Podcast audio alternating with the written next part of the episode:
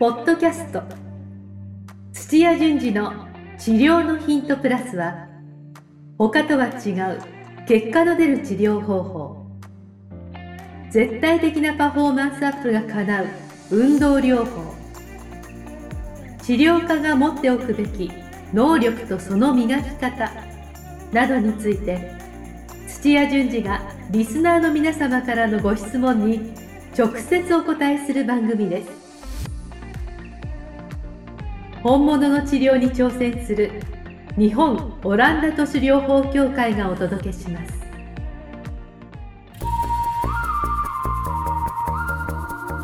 皆さんこんにちは。梅島茂です。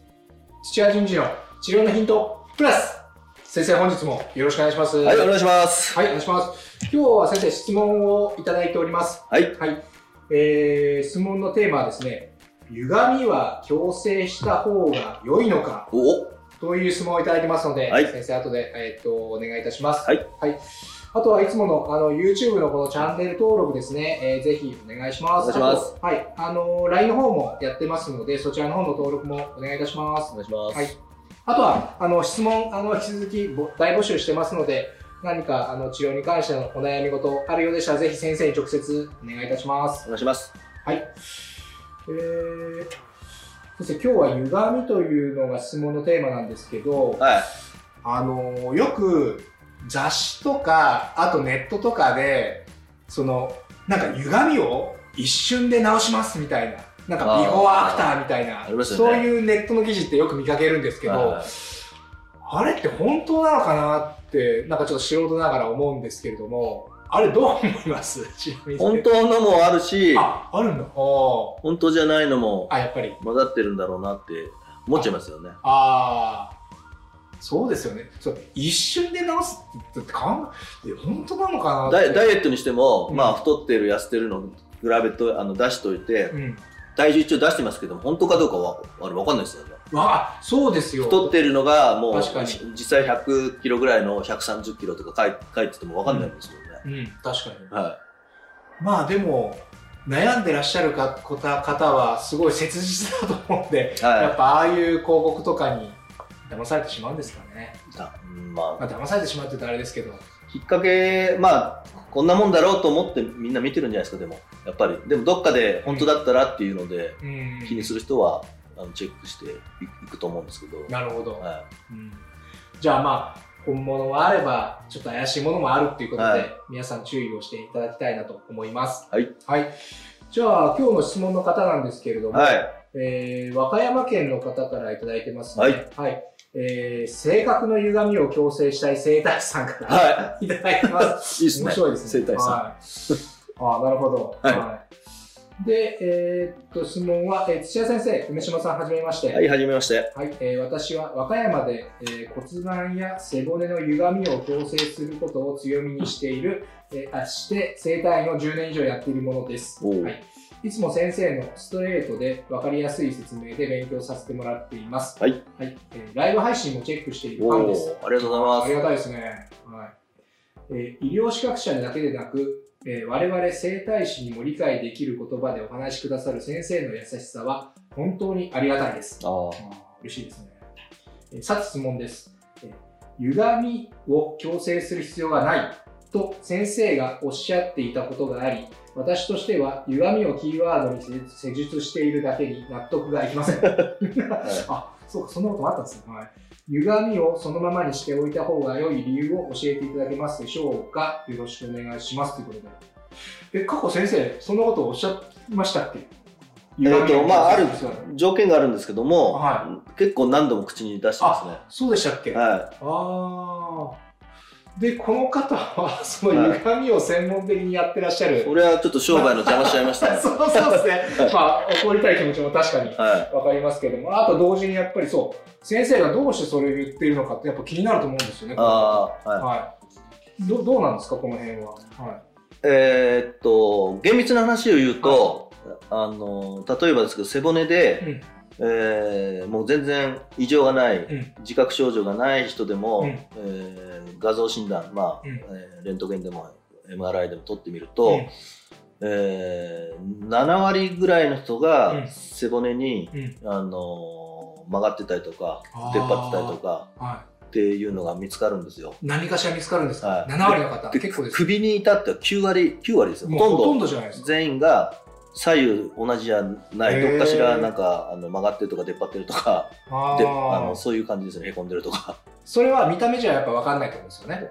分かる人もいればあ、そっか。私とか些細な梅島さん見ると、はいうん。真ん中からあの、顔がちょっとこっち側に行ってたりとかってあもう分かるんですあありますえー、僕意識したことなかったそんなの。でも、ゆ有名なのがうん顔写真バンと撮っうて、ん。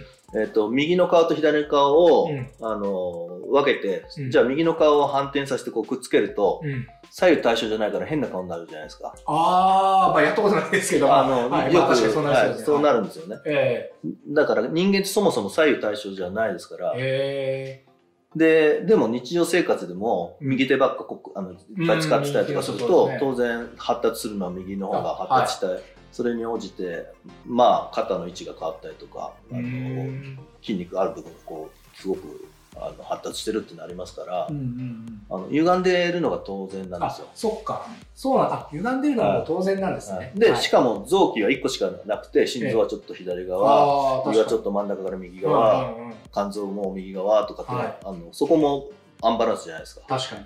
うんはい、っていうようなあの体でうん。不具合があるんだったら、うん。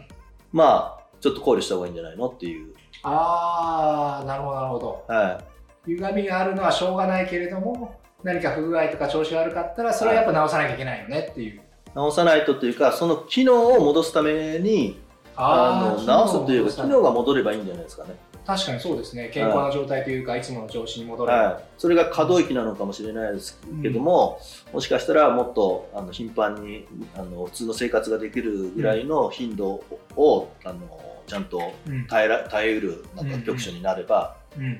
それでいいんじゃないですかね。ああ、そういうことですね。はいはい。だから、えっと、まあ、多分、うん一番最初に、えーこういう、こういう質問者のように、はい。歪みを売りにしてると、ゆ歪みをチェックして、うん。歪みに関して、あの、まあ、いよく宣伝にあるような、こう、格子状の、あはの、バッグの前で、こう、前面からとか横から写真撮ったりとかい。して、あの右肩が上がってるとか骨盤が曲がってるとかって、うん。あの最初そこから入るかもしれないんですけども、あのそこから入るとうん先ほど言ったようにゆ歪んでてもうん健康な人は健康はだからどっちが先か分かんないですよねたまたまい。なるほどね。自覚症状がそこにあってうん。うん。肩が上がらないってうん言って、でよく調べてみたら、うん。そこはあの、うん曲がってたよっていう話かもしれないんで、うんうんあの歪んだから肩が痛くなったのか、うんたまたま歪んでるとこが後でなんか、うんあの違う理由で痛めて肩があの上がんなくなったのか分かんないじゃないですか、そうですね。うん。はじゃあ、健康なうちはほっといてもいいんじゃないかっていうのが先生のいそうですそうです。お考え方というか。ああ。あの、はい。一応左右対称にするうん。テクニックはあるんですよ、うんうん。あ、あるんですね。はい、あのかなり得意な方です。あの骨をいじいじれる面にいじっていく流派なんで、はい。はい、そうするとえなんか右の方にずれてるとかどっちかが回らないとかってなったらそこピンポイントでうん。可動域増やしたりとかっていうことができるテクニックがいっぱいあるので、えー。左右対称にしようと思ったらその努力すると左右対称できできちゃうんですけあ、ど、できるんですね。えーはい、でも最初に、あのーまずこう、うん。今何が問題なのかどこの組織があの悪いのかとかっていうとこから出発して。治らない理由は何だろうとかっていう、治す対象が、うんえー痛みだったりとか、うん機能だったりとかっていう風になってくるから、うんそれに歪みはあんま入ってこないんですよ、ね。ああ、なるほど。あ、そうなったら別に直す必要はないんじゃないかってうことですね。ああ、なるほど、なるほど。あ、理解できました。はいはい。別に可動域が短くたってあるいはうんなんかやたらとこう、まあ歪んでてもうん。日常生活しようがなければうん。直す必要ないじゃないですか。そうですね。ああ、なるほど。それで言うと、この質問された方は、歪み専門でやってるので、なんか無理やり歪み、もしかしたら直さなくてもいい歪みもやってる可能性も十分あるってことですよね、多分。はい、まあありますっていうとさらに影響妨害になっちゃうけども 確かに確かに多分あまあそうですの体をあの治療したいっていうのでえ最初勉強したところがこういう考え方のところだと思うんで、えということですよね。はあー。まあでもそれ人それぞれというか治療家さんそれぞれの考え方とかやり方あると思うのいで、はい。うん、まあでもなんか僕あの第三者的に言うとあの感じることはもうちょっとやっぱ幅を広げた方がなんかいいんじゃないかなって思まああの骨の形状がこう変わっている歪みとかどうするんですかね。ね、えずーっと例えばですけども、高齢者になって最近だんだん少なくなっていますけども、ったり、うん。女性でもう骨粗鬆症になって、うんえーもう背な背骨が前方の方がこうすごすごくもう、うん。骨が短くなると、うん。あのこう綺麗な台形になってくるこう猫背が強くなるんです。よものすごい曲がったおじいちゃんおばあちゃんい,、い、たじゃないですか、はいはああいう方は治せないですよ。い確かにもう直せないんです骨ねがああのそっか。ちゃんと綺麗な形じゃないから。ああそういう人の そういう人を 反対に。無理やりやろうとするとあ歪みを取るとあのもっとひどくなるケースもありますよ。ーあーなるほどね。そういうケースもあるんですね、はあー。じゃあ歪みって言ってもいろいろやっぱ種類があるしまあ直しちゃい逆に直しちゃいけない歪みもあるっていうい。はことですよねまあでも10年以上もやってらっしゃる方なんでそ,、まあ、それは多分分かってらっしゃるんじゃないかなと思いますけれども、まあ普段歪みはあんまりやってない治療家さんにとっては確かにそうですね分からないこともありそうですもんね、その辺は。い。あの理論上はなんかちゃんとえーま、っすぐ並んでたりとか、うんえーもう解剖の機能上、うんこう可動域をいつもちゃんと動くよとかっていう風になってれば、うんなんか良さそうだなっていうのはあるんですけども、そうですね。それが長い年月かけて、あの形状が変わったりとか、うんうん歪んでるわけなんで、うんまあ、それでそれをなんかもう教科書的なあのちゃんとした場所に持っていく必要があるかどうかっていうとあほとんどの場合ないですよ。ーあそうですか。いやだって最初今日導入で話したはい。背骨は7割あるいは首に立っては9割もあそっか。もうボコボコですから、そういうことですね。はあい、教科書的な解剖はありえないんですよ。あはいはいはい。なるほど。じゃあそんなに歪みを気にすることもただ歪みが、うんえーその症状を引き起こしている一要因だっていうあふうに。なった場合に、うん治す方向としては、うんやっぱその教科書的な解剖のうんなんか場所だったり可動域が目安になりますよね。で結果的にその可可動域を広げて戻そうとかあはい。あの教科書的になんか歪みを戻そうってなったの、うんなった治療をするとうん。結果としてうん。歪みを治すってことになる重なりますけど、ねああ、なるほどなるほど。はい。そういうことですね。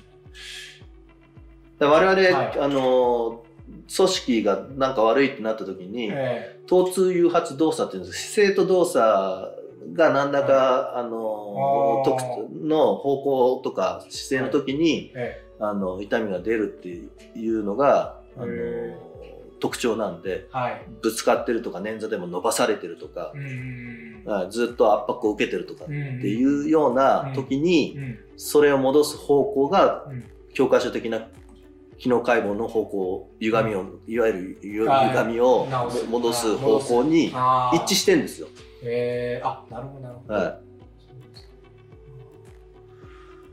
です実際でもそのまあ歪みを元に戻す方法まあ手段技術っていうのはどういう感じでやってらっしゃるんですか？えー歪んではいる場合はほぼなんか使ってないから、うん。片側使ってないと使ってない方がどんどんあの組織は一体化してあの締まるって言い方するんですけども、うん。水分血が抜けてはい。癒着して短くなるんですよ。へで使ってる方ははい使ってるんで、うん。あの同じ長さキープしてたりとかすると当然その使ってる方使ってない方の長さの差が出たはら歪むじゃないですか。あ確かに。はい。あー。っていうのが分かってると、はい。短い方を伸ばすって作業になってきます。あー。伸ばすために動かしてあげるってことですか？動かすだったりのあの伸ば伸ばす実際にストレッチしたりとか。はい。え伸ばすってでも骨は伸ば伸びないですよね骨って言っても、あの、骨と骨の並びは絶対動くじゃないですか、関節は。ああ、な動きはいます。はいそうすると、靭帯とか関節をとか、それは動かしてるとまた伸びてきますし。あ、そっか、その部分は、そうですね、はい骨以外の時の。骨そのものは動かないですよ。はい。ああ、確かに。はい、関節は動くので、うんで関節の並びがあのおかしいっていうのが歪みですから、大体。ああ、そういうことか。はいあ、ごめんなさい、僕、あの、勘違いしたんですよ。関節が歪んでるってあ、いそう、う骨が歪んでるよそういうわけではないんですね。場合は、うんあのありますよ。もう多分、梅島さん、お O 脚、X 脚みたいな、はい。あれもでも、あの、膝のとか股関節とかの部分が、うんあのちゃんとまっすぐじゃないっていうのもそうあの加わってうん、プラス、大腿の骨とか、うん。あの、硬いの骨がうん、こう、まっすぐじゃない、湾曲してるっていうのも入ってきますよね。はい。はいでも今日話してるこの先生とかは、うん。その骨自体が歪んでるのは扱わないと思います。よ。なるほど、はい。あーむしろその周りの部分ですね。関節部分であったりとか、ああそういうことか、で、背骨であると、せあの関節が10個以上あるから、うんうんうん。あの結構歪みやすいんですよ。っていうことですね、はい。あー。なるほど。あ理解できました、はうーん。じゃあその歪みを直すにはちょっとずつそのあの長さにあの差が出てる、まあ、短くなった方を、まあ、ちょっと動かしてあげたりとか伸ばしてあげたりして、はい。両方その長さを揃えていってあげれば、はまあ、理論的には治る治りますね。ああ。まあ、あとはどこの場所をあの特定するか、その歪んでる場所を特定するかっていうのはすぐできるんですか？わかるんですか？うーんと、誰もがじゃないですけどね、私はわかりますけど、あはい、ちょっとそこは、あのへもう、目で見てわかるレベルになると簡単なんですけあ、ど、はい。わかんないんだったら、はい画像使ったり、実際に動かして触ったりとかしないと。あそっか、画像っていう手もあるんですね。画像はありますね一。発でわかりますよね。あ、はい。一発でもないのか。わかるんですか？画わ像。かあのでも画像も、レントゲンってことですよね。レントゲンだと MRI なんですけど、レントゲン MRI も、あの、難しいですよ。慣れないと。それはそれで難しいんですね。はい。へえ。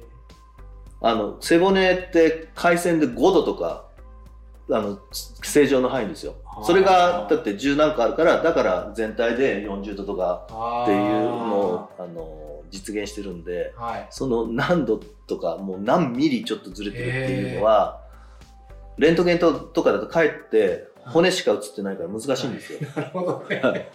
あ、そっか、骨しか映らないですもんね。はいあそれはそれで難しいんだじゃん。MRI だとその周りの軟部組織も映るから、はいなんかこう綺麗にえっ、となんだ、えー神経がこうなってるとこ一箇所だけこうなって一緒にこう歪んでたりするとそれはわかりやここすいですね。出っ張ってるのかなとかって見えるから、うん。ちょっとあのまっすぐかまっすぐじゃないかっていう、うん。なんかあの画像はうん。っ MRI の方が簡単かもしれない。ていうことですよね。あとは触った感じでわかるんですか？触ると、ん。あのこう形状が歪んでるっていうのもあの分かる分かんないっていう判断のにもなるんですけど、うんもう一個は、うん歪んでるとことかうん痛みがあるとこってうん必ずしあの組織ってこう締まってたりするんで硬いんですよ。ああ、なるほど。で硬いんですね。でそこの局所循環が悪くなってる、うんあほとんど悪くなってるので、痛みの物質もうん。そこから排出されてなかったりとかして、あの敏感になって痛いんですよ。はい、だからそういうふうに体触っててあうんの硬いとことかちょっとあの押してみたらうん痛がったりとかってあいうのとはい、はい。歪んでる場所って大体一致するんで、えー、あ、それは結構わかりやすいですね。ははい。まあ、痛いところであったりとか、あと硬いところ。いはああ。い、で温度も、はい。高いか低いかで、えー。ま、あのちゃんとした体温じゃないんですよ。あ炎炎症が起こ高いケーってスもあるし、低いケースもあるんですか？はい、炎症が起こっちゃってるケースもありますし、うんうんもうその状態がずっと長くなってもう本当に循環が悪くなって温度が落ちちゃってる場所と、なるほど。はへえ確かにそういうのは触っていかないと分かんないですよね。わかんないですね。でも触れば分かりそうですよね、そい、のでカイロの人とかはうん。それを、あのセンサーでこうバーって背骨の両両脇温度やるとなんか一部やっぱり温度低いとか高いとかって出てくるんですよ。あ、それは一発で分かりますね。はい。へえそういう機械に頼るっていうのも一つの手ですよね。はへえわかりまあ、だから引っ張るとか、はあるあるいは引っ張れない筋筋力が良くて引っ張れないからこの筋力をまた鍛えるとかってまあうん歪みを直していく方法はいくつでもあるんでいくらでもあるってことですね。はいああ、わかりました。じゃあ先生、そろそろちょっとまとめの時間に。まとめられますかこれ難しいと思うんですけど ちょっと難しいんですけれども、はまず前提として、歪みがあったからって、絶対直さなければいけないっていうことではないとですね。大前提として質問者のやられてるのはリスペクトしてますんで、あ さらに大前提としてですね。確かに。それ、それ、それですね。この方はそうですよね。はい。あの全然、あの歪みがあって、うん。まあ骨が曲がってない限り、うん。歪みを治すことでうん。大体はあの症状ってあの良くなるのも確かなんで、うん。まああの精通して、えーそのごく一部、うんなんかひどくしちゃった場合は、うんちゃんとなんかそこをフォローしていただくっていうのがいいとは思うんですけども、うんっていう大前提ですね。わかりました。はい、そうですね。そうそうです。でその歪みがじゃあ直す必要があるっていうのはやはりその患者さんが痛がっている原因がその歪みにある時はやっぱ直さなければいけないですけれども、はその痛み悩みに直接歪みが関係してなかったら別にそこは触れる必要はないんじゃないでしょうかっていうのが先生の。考え方ですよね。はいまあでもそうですよね。だまあ人間のその首で言うと9割ぐらいがもうすでに歪んでるはい、っていうことですから、まあむしろ歪んでるのが当たり前みたいな感じなので、まあ、確かにお聞きする限りでは別に無理やり直さなくてもいいのかなとうんちょっと思いますので、はい。で、あとは、まあ、もしまあその歪みを直す必要であったら、その歪みを直す方法もいろいろあると思うんですけれども、まあ一つは画像、MRI、レントゲンなんか撮って、まあ見る方法もあれば、まあただこれは結構大変ですよっていう。うんで、僕比較的聞いて分かりやすいなと思ったのは、やっぱ触る。はい。で、触るにもポイントが3つあって、1つは、えーっと、硬さ。ああはい。硬いところがあれば、これはちょっと、はい。で、2つ目は痛み。はこれ触ってみて、患者さんが痛いなと思ったら、もうそこは、あの、歪んでるとこですよっていうような。い、とと同じとこが多いあで、す。同じとこ必ずじゃないですか。あ、必ずじゃない。で、3番目は、えっと、なんだっけ、あ、温度だ。温度。ははい。い。あすごはい。大体まあそういうところって、あの、温度が高くなっているところか、はもしくはずっと放置されていて、もう温度が低くなっているところがあるので、まあこの3つに注意して、なんか、あの、触っていただけると、より分かりやすいっていうか、ポイントに歪んでるとこが分かるんじゃないかっていうのが、はまとめでい。す。まあ、それで実際に、あの動かしてみるっていうのが、あ動かしてもちみるっていうのもろん入って、ははい。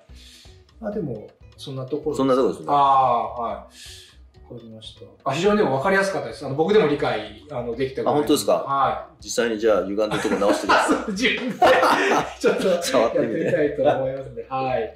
はい。じゃあ、そうですね。ぜひ、あのまあ、実践していただければと思いますので、なんかい今今までの強みをさらに、うんまあ、あのこれ保管してこう、うん歪みを直さなくてもいいケースも、こう扱えるような感じになっていくといいですよね。そうですよね。ははいい。どんどん幅を広げていっていただければとちょっと思いますので。はい、じゃあ、先生、本日もあの、ためになる情報ありがとうございました。はい、ありがとうございました。今日のポッドキャストはいかがでしたか？番組では土屋順次への質問を受け付けております。ウェブ検索で「オランダ都市 DMT」と入力し結果に出てくるオフィシャルサイトにアクセス。ポッドキャストのバナーから質問項目をご入力ください。またオフィシャルサイトでは無料メルマガも配信中です。